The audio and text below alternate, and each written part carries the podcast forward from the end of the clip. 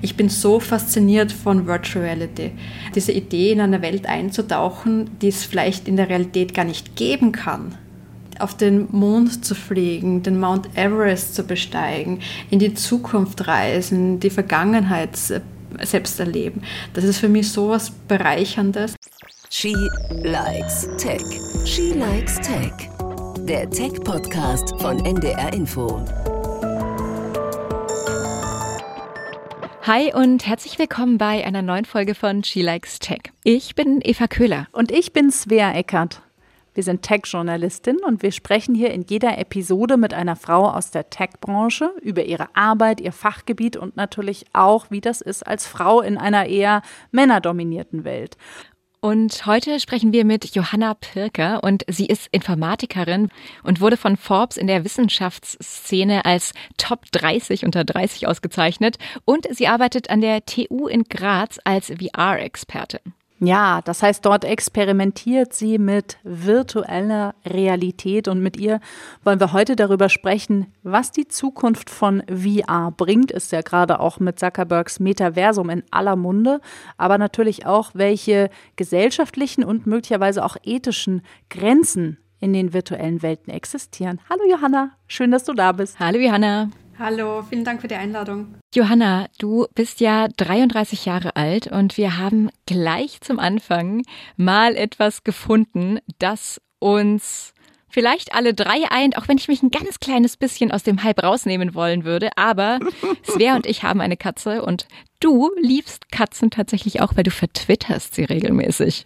Oh ja, also, also ich habe auch selbst zwei Katzen und natürlich gehört zu einem Auftritt im Internet natürlich auch die dementsprechende Katzenpräsenz dazu.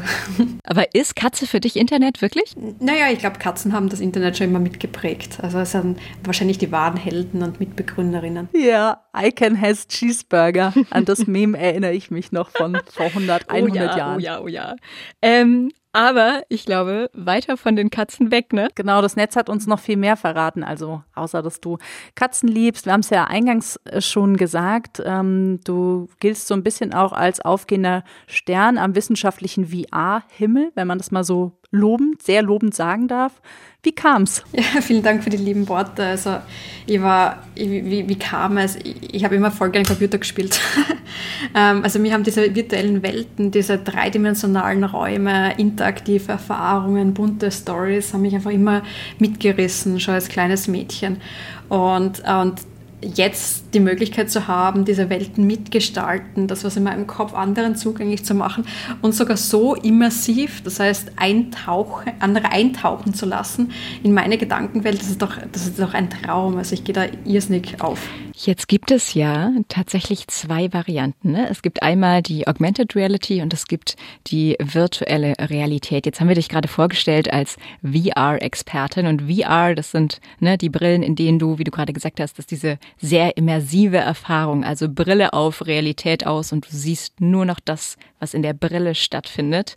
AR ist dieser Moment der Google Glass, es ist der Pokémon Go Moment, also es ist erweiterte Realität, es ist der Pfeil, der dir auf der Straße sagt, wo du hingehen kannst, damit du dich besser orientieren kannst an einer komplizierten Kreuzung.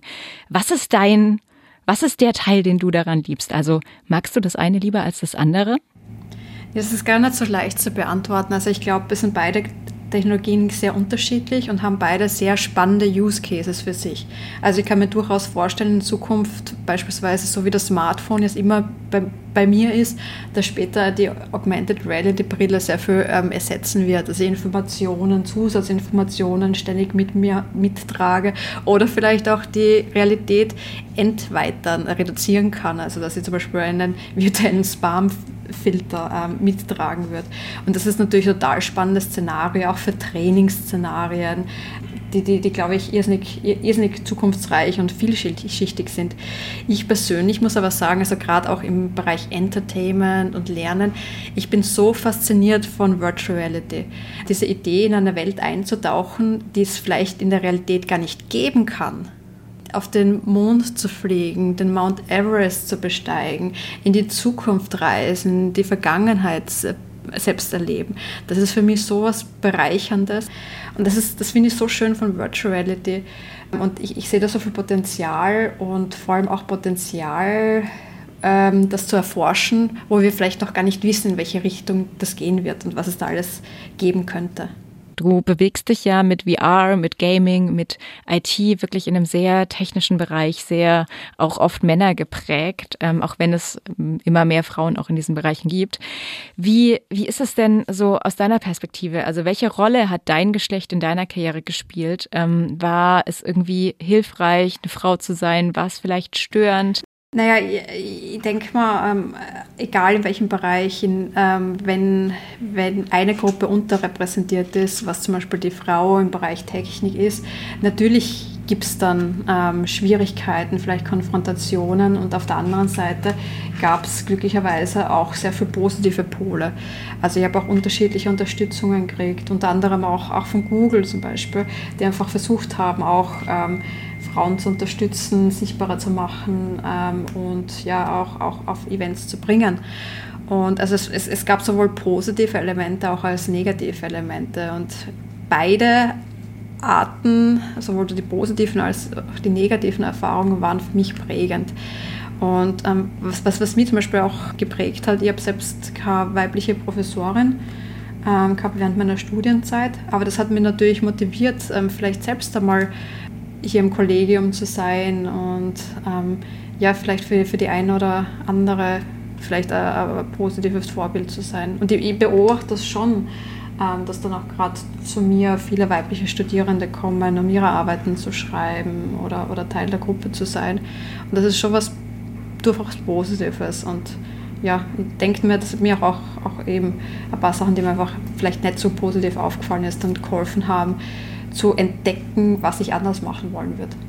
Schön. Das ist schön, wenn man so eine Art dann was zurückgeben kann oder dann vielleicht ein Role Model sein kann, ähm, wo man selber äh, keins hatte. Bevor wir weiterfragen, ähm, ab und zu hat es im Hintergrund bei dir immer mal gepiepst. Ist es die Baustelle oder es hört sich an wie ein Faxgerät? Aber ich glaube. weißt du, es tut mir so leid, ja, neben uns ist gerade eine Baustelle. Das, das ist immer, wenn der Bagger rückwärts fährt, ja, dann piepst. Genau, also direkt vor meinem, vor meinem Fenster ist tatsächlich der Kran, der rauf und runter fährt. Es tut mir so leid. Es klang ein bisschen wie ähm, da kommen SMS rein oder so. Oder der Backofen, der sagt, hallo, der Kuchen ist fertig. Oder Faxgerät. Genau, oder das Faxgerät. Aber es ist der Kran, das ist sehr gut. Ah, da ist er wieder, der Kran. Er hat auf seinen Einsatz äh, gewartet. wir ehren ihn, wir grüßen ihn und wir akzeptieren ihn. Lass uns ganz kurz äh, beim Thema Geschlecht bleiben. Wenn du virtuelle Welten gestaltest, wie ist es mit den virtuellen Welten und den weiblichen Avataren. Das ist ja in der Gaming-Szene durchaus ähm, kontrovers diskutiert. Ähm, wie schaust du da drauf? Also verändert sich das ähm, in deiner Perspektive und wie gestaltest du das? Also wie sehen Frauen in den virtuellen Welten aus, die du gestaltest? Mhm, das ist eine ganz gute Frage. Also ich glaube, das Thema, ähm, wie man sichere ähm, Umgebungen im virtuellen Raum gestaltet. Das ist was, was uns auf jeden Fall auch in der Zukunft wirklich begleiten wird und ein ganz großes und wichtiges Thema. Und wir konnten auch in, den, in vielen Online-Games schon sehen, dass ähm, auch ähm, ja, Sexismus und, und Co. durchaus in Online-Welten genauso ein Problem sind wie in realen Welten.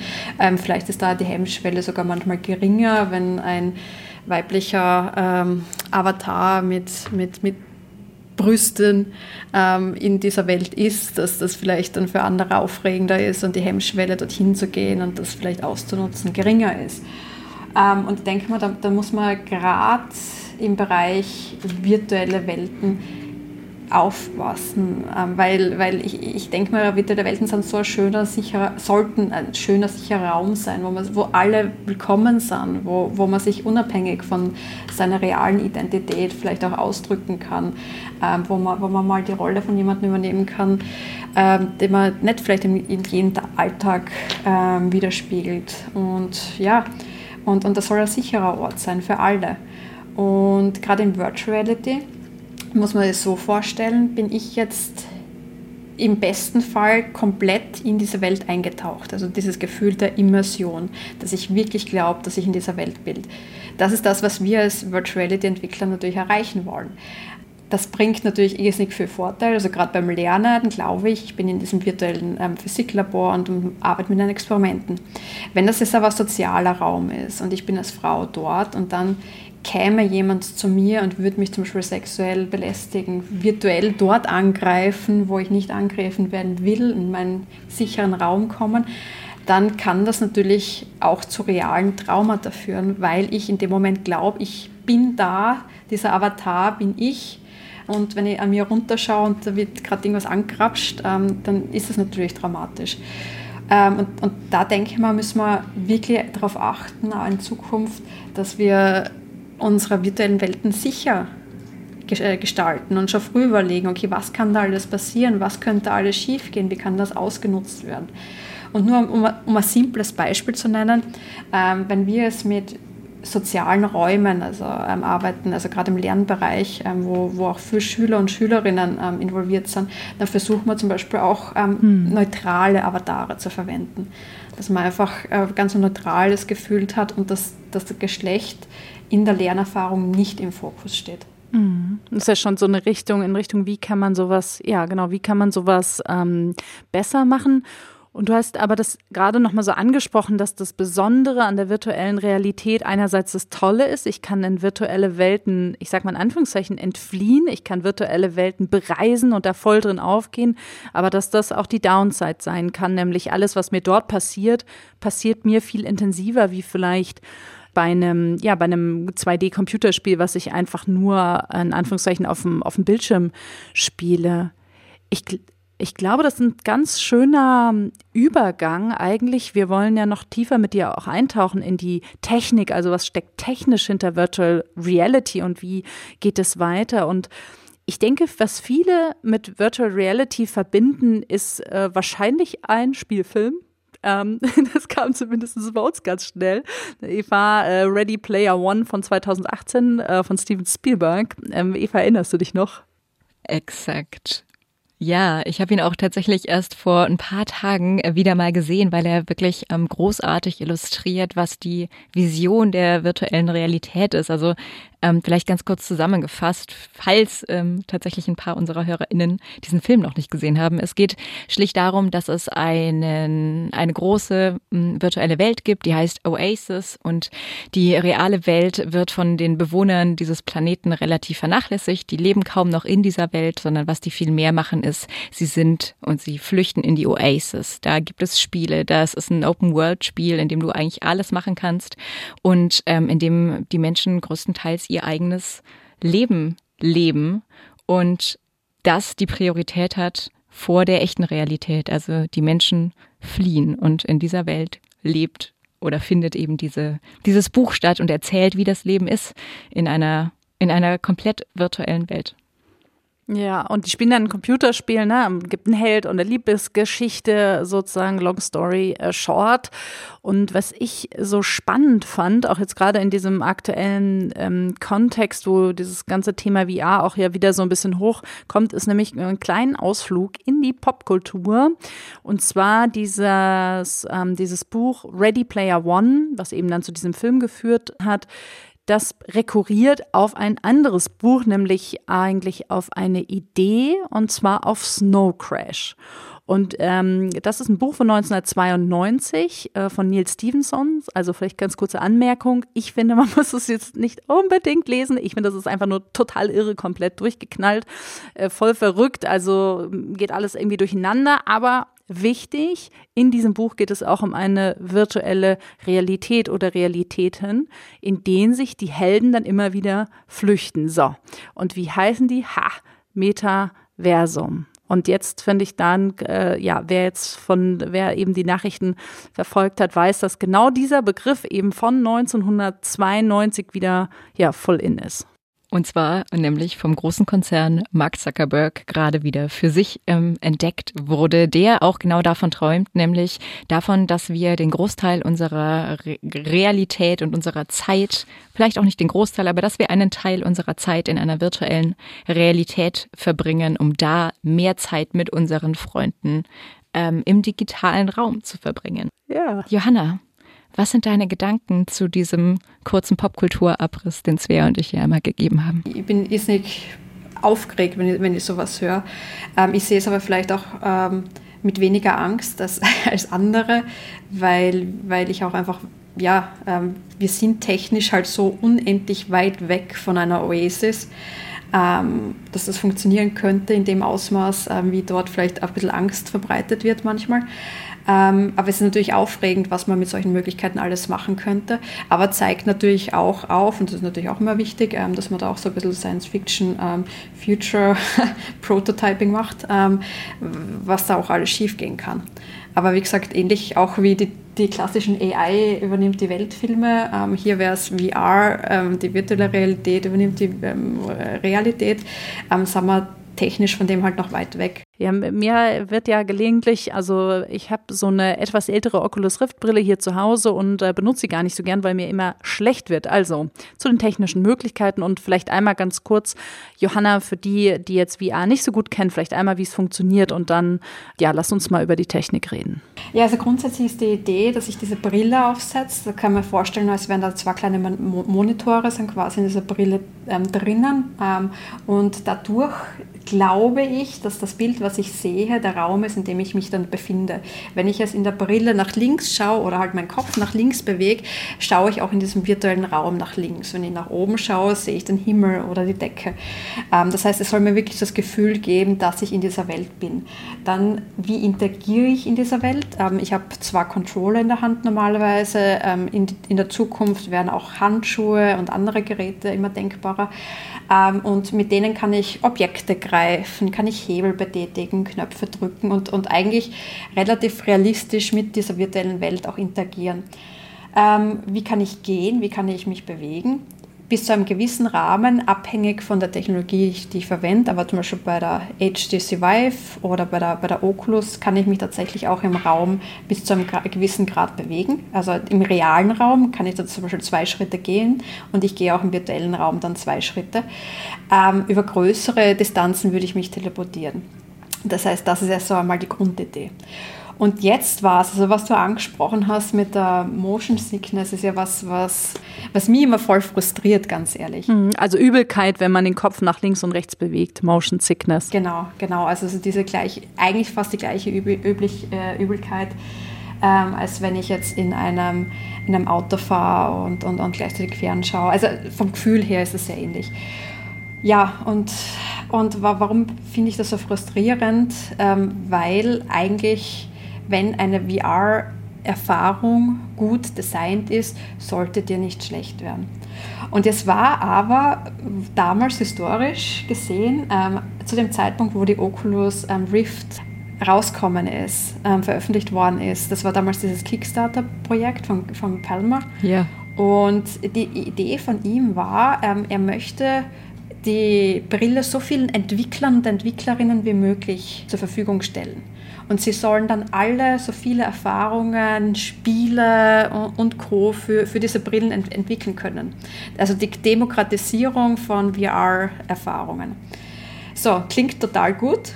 Problem war aber, es haben dann alle angefangen, Virtual Rollercoasters ähm, die virtuellen Achterbahnen zu, zu entwickeln. Ich erinnere mich an die noch, die sahen auch grauenvoll aus. Ja, ja, und, und, und das heißt, wir sind alle da gesessen, haben unsere allererste VR-Erfahrung gehabt und sind in einer äh, sind dann auf einem Stuhl gesessen, durch eine Achterbahn gefahren, irgendwas, wo mir sowieso schon schlecht wird mit einer Brille auf, die es auch noch ein bisschen verstärkt, dass man schlecht wird. Also, also, also wir haben das einfach nur den, Entschuldigung für die Ausdrucksweise, aber den Kotzsimulator genannt. Ich weiß nicht, ob das jetzt sehr österreichisch war. Kotzsimulator, oh Mann. Aber, aber, aber, ja, ähm, immer wenn wir das testen mussten oder durften, weiß nicht, ähm, ist, ist auch daneben ein, ein, ein Kübel gestanden, vorsichtshalber, weiß man ja nicht. Und das finde ich halt total schade. Also ich, ich lege fast die Hand ins Feuer dafür, die, die Erfahrung, die wir aktuell entwickeln. Mir wird auch sehr leicht schlecht ähm, in unterschiedlichsten ähm, Situationen und vor allem in VR. Aber die Erfahrungen, die wir es entwickeln, sind so designt, dass die Bewegungen immer, die reale Bewegung immer mit, mit der virtuellen Bewegung übereinstimmen.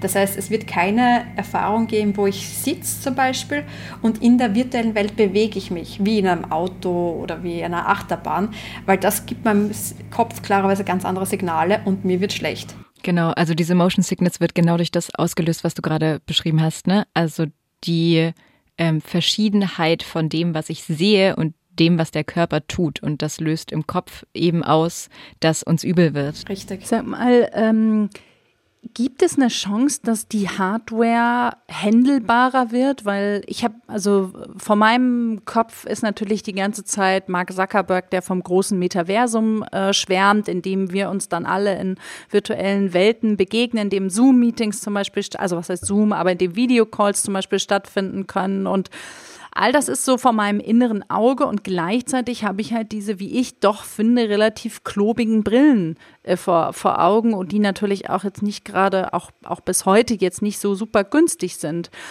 Mal so auf die Hardware geguckt, wie realistisch ist das denn jetzt mal abseits vom Gaming-Markt, mal abseits von so, sage ich mal, ich nenne es mal Spezialerfahrungen wie lernen oder vielleicht Operations äh, üben, wie man operiert oder ähm, solchen, sagen wir mal, Spezialanwendungen, dass das auch was ist für einen Massenmarkt.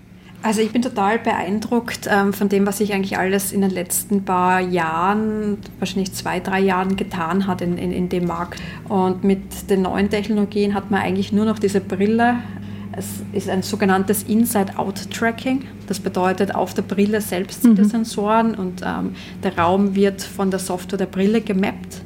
Also ich, ich, ich würde am Anfang der Brille quasi sagen, in dem Bereich möchte ich mich virtuell bewegen. Und sobald ich diesen Bereich verlasse, ähm, warnt mich die Brille, ähm, dass ich dann vielleicht gegen einen Tisch oder gegen eine Mauer laufe.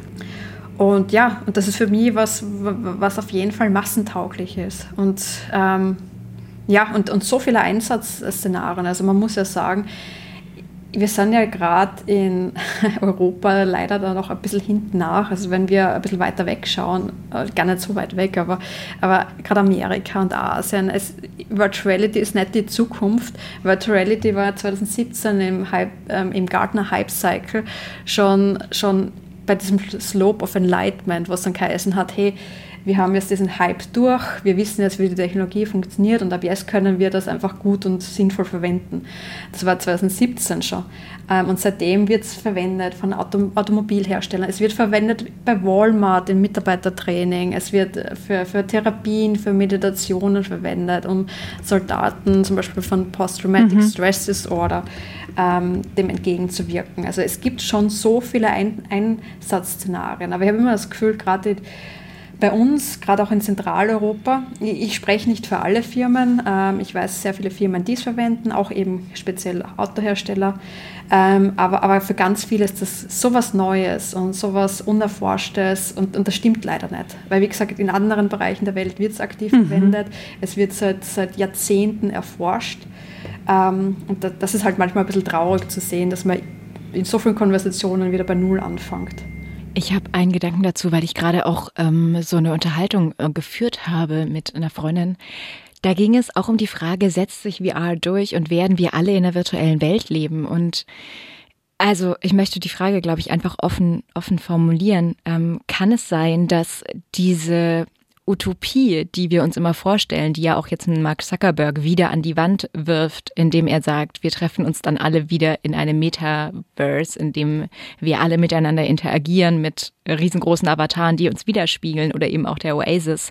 Ähm, ist das einfach eine Utopie, die so in der Realität nie passieren wird, ähm, ähnlich wie diese lange vorherrschende Vision von fliegenden Autos und am Ende ist aber smarte Mobilität was ganz anderes, ne? nämlich ähm, in unseren Alltag integriert. Und ist es vielleicht genau das? Also ist auch bei VR der Punkt, dass VR eine wahnsinnig tolle Technologie ist, aber eben nicht um Menschen zu treffen, sondern das, was du sagst, Lernlabore, Ausbildung, Menschen, die die lernen, wie man einen Motor repariert. Also sind es solche Dinge, in denen es angewendet wird und fester Bestandteil von Branchen ist, die viel vorherrschender sind für diese Technologie und viel relevanter sind als dieser Massenmarkt im Consumer-Bereich? Also erwarten wir das Falsche? Das ist eine total spannende Frage und, und genau solche Fragen ähm, sind das, warum ich in in diesem Beruf bin. Also ich, ich, liebe, ich liebe genau diesen Bereich zu erforschen, einmal herauszufinden, was sind die Anwendungsszenarien dafür. Ähm, Gibt es vielleicht irgendwelche Szenarien, die wir noch nicht kennen? Also ich glaube, dass wir auf jeden Fall ähm, den Faktor Mensch immer ähm, einbeziehen müssen. Natürlich gibt es unendlich viele technische Herausforderungen, ähm, aber, aber ich, ich glaube, am Ende des Tages ist es wichtig, für wen designen wir und wie fühlen sich alle sicher. Und ich, ich bin halt der Meinung, dass die Realität ähm, schon oft grausam genug ist.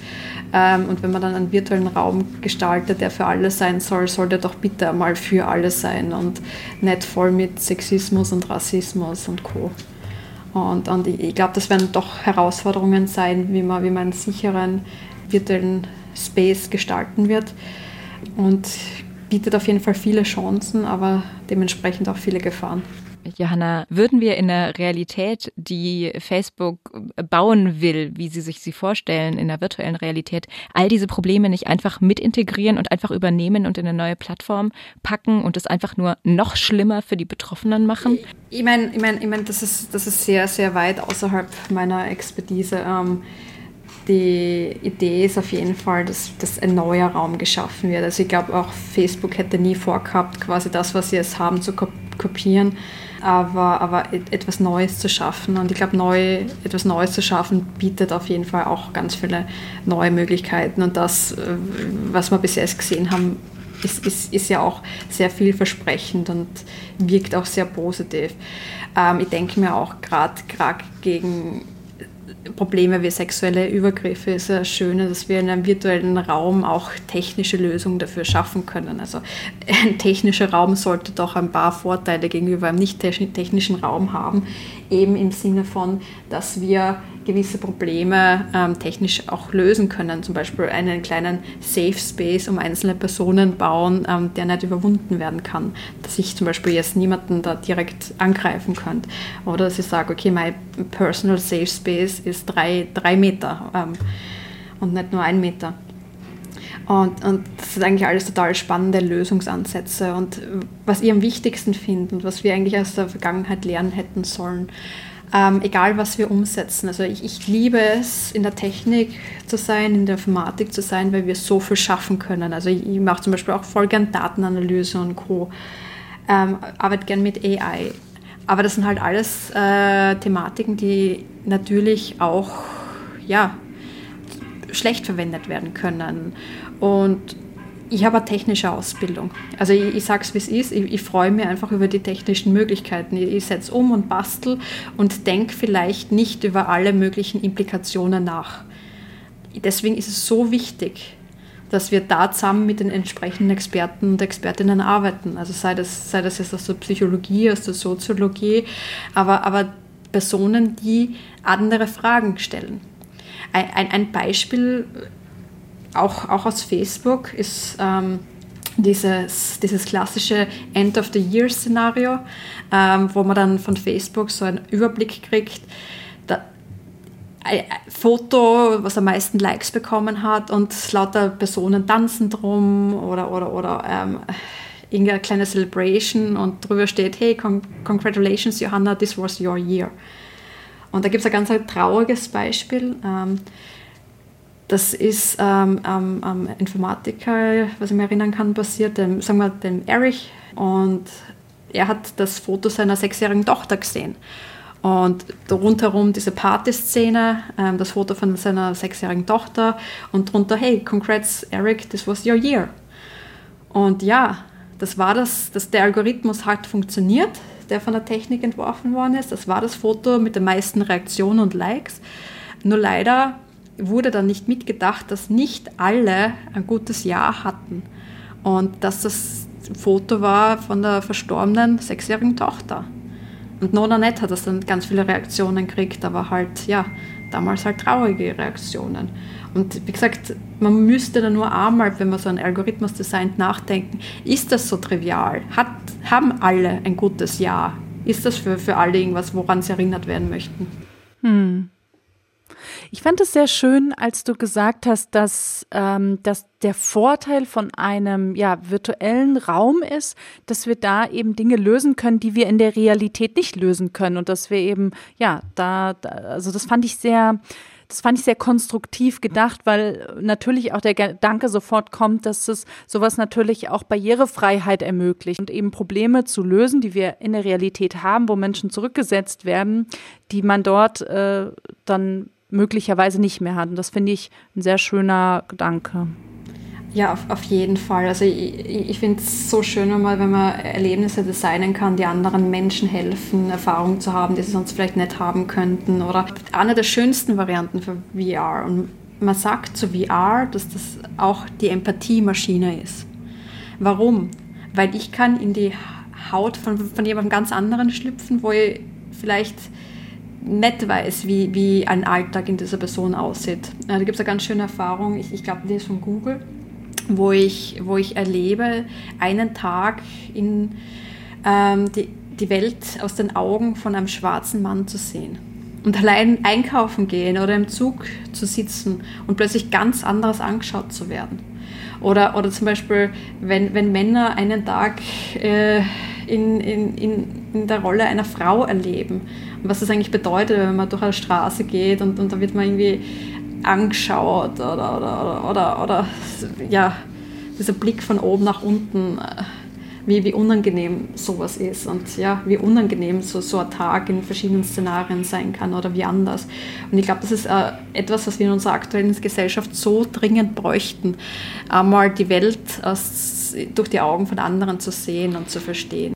Dann nähern wir uns dem Ende. Wir haben eine letzte Frage und ähm, diese letzte Frage hat immer auch was mit dem Ausblick zu tun. Ähm, in diesem Falle würden Svea und ich wahnsinnig gerne von dir wissen, Johanna, ob es etwas gibt, was du gerne tun möchtest oder was du tun würdest, wenn Geld und Zeit keinerlei Rolle spielt. Also es gibt ja diese mh, mm, dieses Gedankenspiel, das sagt, was würdest du tun, wenn du keine Angst hättest? Und an dich jetzt so die große Frage, was würdest du tun, wenn du keine Angst hättest und machen könntest, was immer du möchtest in dem Bereich menschliche Interaktion und VR? Hm. Ja, ich, ich hätte es immer schon spannend gefunden, auch vielleicht ähm, eine Firma in dem Bereich zu gründen, ähm, wo die unterschiedlichsten Disziplinen zusammenarbeiten können. Also wo man auch versucht, Game Design und, und die Filmindustrie näher zu bringen. Das sind halt beides Industrien, die sehr teuer sind. Ähm, und ja, an der Produktionen und Erfahrungen zu arbeiten, die wirklich hochqualitativ sind ähm, und einfach die, die Künste und die, die Expertisen dieser verschiedenen Disziplinen zusammenführen und dann ja die Welt aus verschiedensten ähm, Blickwinkeln zeigen. Das, das wird mir gefallen. Das würde ich wahrscheinlich mit sehr, sehr viel Geld machen. Mal schauen. Mit 33 würde ich sagen, da ist ja noch einiges drin und wir freuen uns, wenn wir dich weiter begleiten dürfen und äh, sind sehr gespannt, an was du weiter arbeitest. Es war sehr schön, dass du heute bei uns warst. Und bevor wir diese Sendung beschließen, natürlich noch die Frage nach dem Pick der Epi Sode. Wir fragen immer gerne unsere Interviewpartnerinnen, ob es etwas gibt, was ihr Leben aktuell bereichert. Das kann ein Gadget sein, also was Technisches. Äh, das kann eine App sein. Viele bringen auch irgendwie ein Buch mit, wo sie sagen, dieses Buch erleichtert mir das Leben. Das macht mir richtig Spaß gerade. Ähm, wie ist es bei dir? Hast du einen Pick der Episode für uns? Ja, gern. Ähm ich, ich lese irrsinnig gern und ähm, höre auch gern Podcasts, aber natürlich habe ich ein Videospiel mitgebracht. ähm, und zwar hätte ich mir gedacht, dass das Spiel Gorogoa, das ist ein Puzzlespiel mit ganz spannenden, kreativen, visuellen Puzzles, mhm. ähm, was auch am, auch am Mobile-Phone funktioniert, ähm, aber natürlich auch auf der Switch oder, oder auf dem Computer. Und ja, das ist von einer Person entwickelt, von Jason Roberts. Und es ist ja wirklich eine ganz schöne andere Art von, von Spiel. Und die würde ich gerne ans Herz legen. Wie schreibt man das? G-O-R-O-G-O-A. Gorogoa. Ich habe es auch gerade gefunden. Ähm, hat eine eigene Webseite und ist tatsächlich, ähm, genau, wie du es buchstabiert hast. Sehr schön, sehr inspirierend, ja. Wir packen es in die Show Notes und wir gucken es uns auch an, ne, Eva? Ich, ich, mir, ähm, mir ist das ganz neu. Also ich habe es noch nie davon gehört und bin sehr gespannt, wenn du es empfiehlst als, äh, sage ich mal, eingefleischte Gamerin, das heißt was. Ja, das ist ganz eine andere Art von Spiel und ähm, ist, glaube ich, auch für nicht, also tradiz nicht traditionelle Gamer ähm, eine ganz eine gute, schöne Erfahrung. Hat auch etwa alle Awards der Gaming-Szene gewonnen, die man sich so vorstellen kann. Von Gamers Voice über PC, Gamer, über Most Innovative zu dem ähm, South by Southwest Award in Excellence Art. Vielen Dank. Schön, dass du da warst. Danke für die Einladung. Ich freue mich sehr. Tschüss, Baba. Wow. Ja, wahnsinnig spannend. Ich bin zwischendurch total abgetaucht. Also in, in eine äh, nicht virtuelle Welt, sondern eher in so eine Audio, auditive Welt, weil man Johanna so wahnsinnig gut zuhören kann. Ja, und weil sie wirklich einfach nochmal auf ein Thema, das wir oder zumindest du und ich wahrscheinlich seit Jahren begleiten. Ne? Also wirklich so seit, seit Tag eins, wo diese Dinger erreichbar waren und benutzbar waren, habe ich irgendwas mit VR-Brillen gemacht. Von Cardboards. Ich hatte damals dieses Cardboard-Set gebaut, so in meinem Volo, ja. Völlig absurd. Ne? Ähm, ich, bin, ich bin irgendwie, ich habe mich über eine VR-Brille eingesperrt in, in einem amerikanischen Gefängnis. Das ist, eine, ist ein Erlebnis, das der Guardian angeboten hat äh, oder immer noch wahrscheinlich anbietet. Ich habe mich erschreckt erschrecken lassen von äh, riesengroßen Wahlen, die durch Museen äh, durchgeschleust werden. Das hat Google verbrochen. Ich habe den Schock meines Lebens immer noch, ne? Wenn ein Wal ähm, überlebensgroß an einem vorbeifährt. Und ich ähm, fand es jetzt wieder wahnsinnig spannend, was Johanna da nochmal erzählt hat und einfach diese Perspektive, diese, diese, diese ethische Perspektive, ne, dieser, dieser Hass, diese sexuelle Gewalt, die daraus gefördert werden kann, die man umgehen kann, rein technisch. Ähm, all diese, all diese Gedankengänge sind bisher, finde ich, in der Diskussion, die ich beobachtet habe, untergegangen. Und deswegen fand ich das total schön, dass sie uns diesen Einblick so geliefert und ermöglicht hat. Ich dachte nur, da sieht man mal wieder, wie wichtig das ist mit den diversen Teams. Also wie wichtig das ist, dass Frauen auch äh, in, in Virtual Designer sind und dass Frauen auch solche virtuellen Realitäten mitentwickeln, weil Frauen genau an sowas denken. Und genau das Gleiche gilt natürlich auch für andere ähm, Gruppen oder Personen. Ne? Und wenn einfach eine homogene Gruppe ein Metaversum entwickelt und dabei dann solche in Anführungszeichen, wie ich finde, Dinge, die auf der Hand liegen, Erfahrungen, die ähm, Frauen in virtuellen Räumen einfach machen, einfach mal so vergessen, ja, dann haben wir das nächste Facebook. Ja, und auch das, was Essentielles ja, damit sich Menschen wohlfühlen können in der Welt, in der sie da interagieren sollen. Und ähm, ich glaube, dass es vielen Plattformen wahrscheinlich gut getan hätte, wenn diese Diversität von Anfang an bei ihnen mitgedacht worden wäre. Insofern kann ich mich da dir nur anschließen ähm, und würde sagen, es ist ein gutes Schlusswort. Ja. Das war schön. Folgt uns, hört uns, drückt auf den Abo-Knopf in eurem Podcast-Player, erzählt ähm, ja, euren Freunden, Freundinnen oder Großeltern von unserem schönen Podcast. Genau, schreibt uns eine E-Mail an chilaxtech.ndr.de, wenn ihr Interesse habt. Äh, folgt uns bei Insta und auch bei Twitter. Und hört uns wieder. Ansonsten war's das für heute. Genau, wir hören uns ganz bald wieder. Bis dann und schön, dass ihr da gewesen seid. Tschüss. She Likes Tech. Der Tech-Podcast von NDR Info.